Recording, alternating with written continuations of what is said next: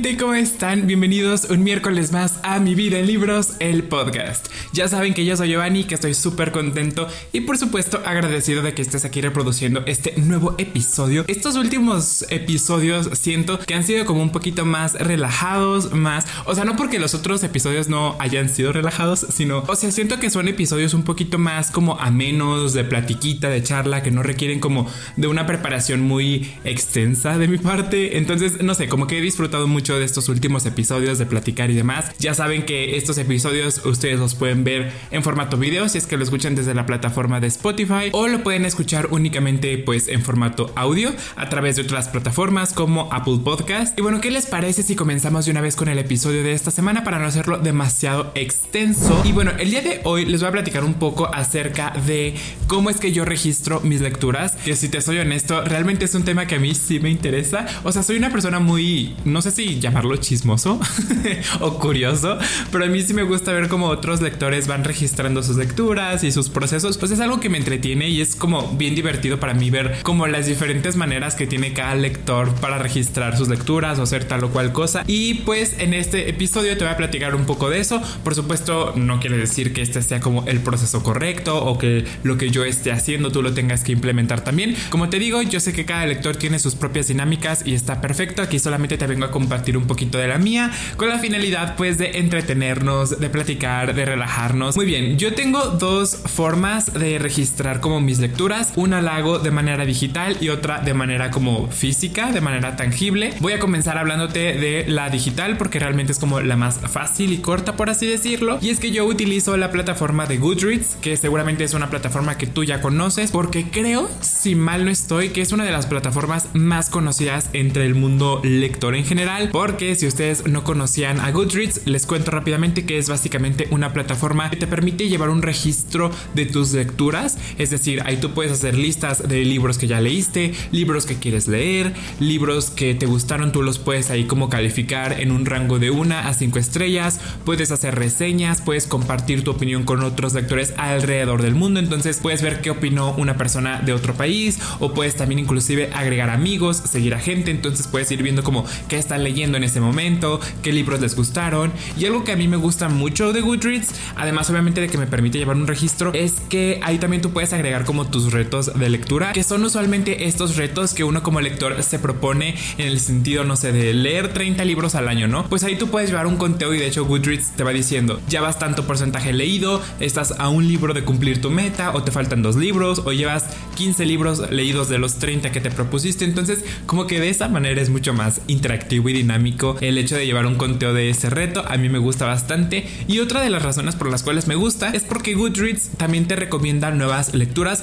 basándose obviamente en los libros que has leído, libros con los que has interactuado, qué calificación les has dado. Entonces, por ejemplo, si hay un libro al cual le diste 5 estrellas, es muy probable que el algoritmo de Goodreads te recomiende una lectura que según su plataforma considere que es muy parecido y que te pueda gustar. Entonces, no sé, para mí eso ha sido muy divertido porque he descubierto varios libros ya a través de Goodreads que no había visto recomendados en ningún otro lado y que me han gustado bastante. Así que bueno, yo les paso el dato. Otra de las cosas interesantes de Goodreads es que tiene tanto página web como aplicación. Entonces tú puedes llevar pues en cualquier dispositivo la aplicación y puedes ir registrando en tiempo real en qué página vas, qué frase te gustó y demás. Eso me gusta porque literal no necesito estar pegado a la computadora para poder registrar mis lecturas. Lo único que creo es que nada más está en inglés creo, no estoy seguro.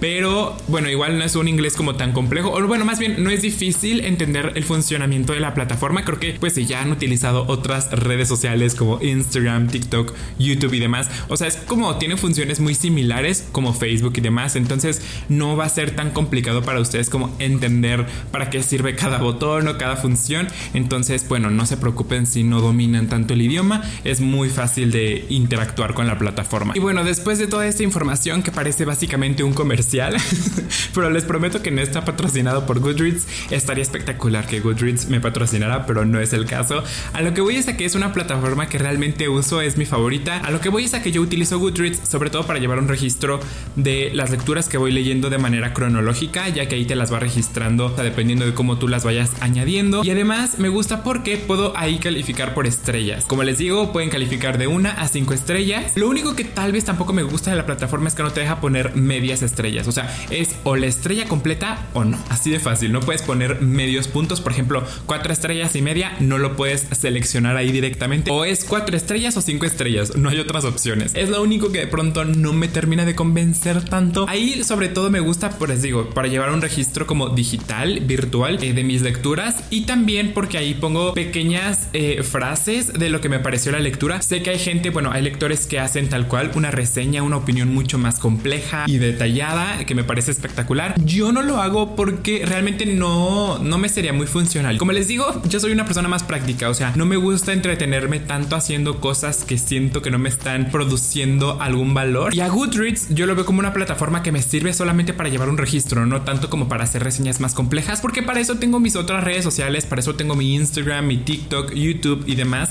Entonces no me gusta como detenerme tanto tiempo a dar una opinión sobre una lectura, solamente pongo una frase como genérica de lo que me hizo sentir, de lo que pensé a grandes rasgos, no tanto para que otros lectores la lean, sino más bien para que cuando yo vaya a hacer alguna recomendación o vaya a hacer algún wrap up o demás, sepa más o menos como qué pensé de esa lectura en el momento en el que la leí y demás. Esa es la parte como digital, pero ahora vamos a pasar a la parte física que creo es para mí la más interesante porque deben saber que yo soy el morrito de los cuadernos o de las libretas. A mí me encantan, me fascinan las cosas de papelería, de verdad, de que plumones, crayones, washi tapes, cosas para recortar, el papel craft, eh, libretas, de verdad, me encantan todas esas cosas. Entonces, de hecho yo debería, debería tener mi propia papelería, sería espectacular, sinceramente. Bueno, no sé, o sea, porque siento que yo me quedaría o utilizaría todos los materiales para mis propios propósitos y no vendería mucho. Pero bueno, a lo que voy es a que tengo de verdad demasiadas libretas y lo mejor es que cada una tiene un propósito, ¿sabes? O sea, hay una que es justamente para mis lecturas, hay otra que son para contenido, otra que es como mi agenda. Bueno, en general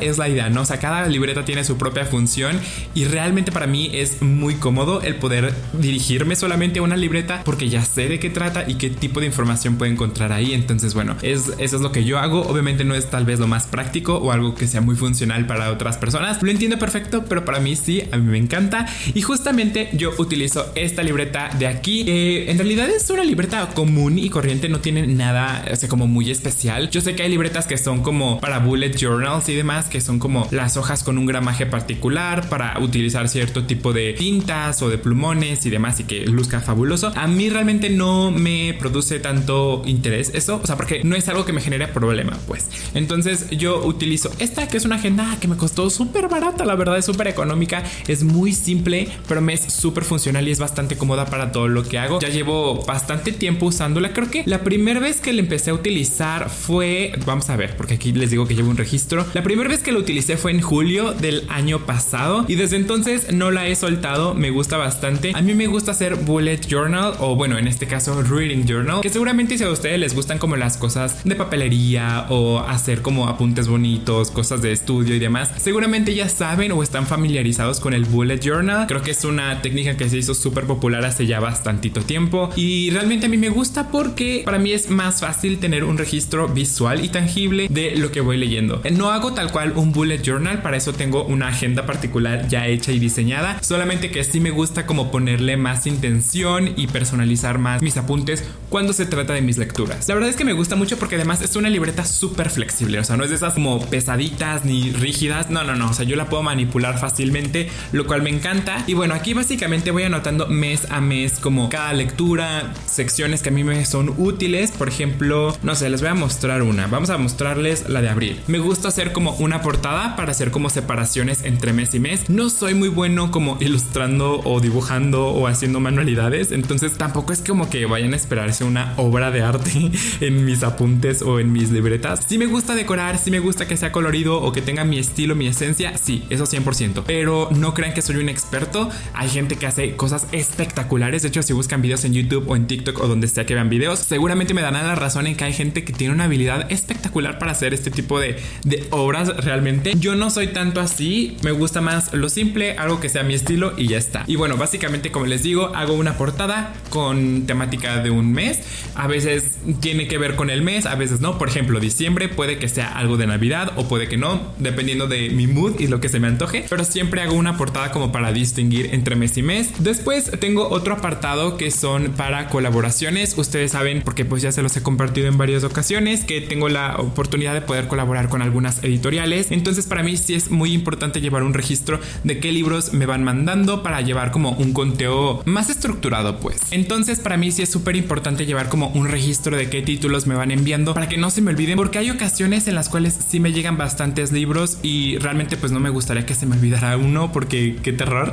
Así que siempre me gusta llevar un registro literal. Yo lo separo, es decir, por ejemplo con ediciones Urano, qué libros me mandan o Planeta, qué libros me mandan y así mes a mes voy anotando qué libros me llegan. Si no me llegan pues no lo anoto, no pasa absolutamente nada. Pero así yo llevo un registro más como fácil de distinguir entre qué libros me han mandado y qué libros tengo que leer y reseñar y demás. Que de hecho esa es otra cosa. Hay algunas personitas que de pronto me han preguntado cómo me organizo para crear contenido y hacer prácticamente todo lo de mi vida y lo que un ser humano funcional a la sociedad haría. Y no sé si les interese que haga un episodio sobre eso porque pues sé que a lo mejor no todo mundo hace contenido o que no a todo mundo le interesa el tema de cómo organizar sus tiempos. A mí me encantan esos temas, así que si ustedes quieren que haga un episodio sobre eso, díganmelo en redes sociales y yo encantado les traigo un episodio sobre cómo hago contenido. Pero bueno, a lo que voy es a que solamente aquí hago una lista de libros que me van llegando mes a mes y también voy señalando así como este ya lo reseñé, este ya le hice post, este ya lo promocioné o lo que sea y listo, lo voy tachando. Después hay otro apartado que básicamente es los libros leídos, que es muy similar a lo que hago con Goodreads.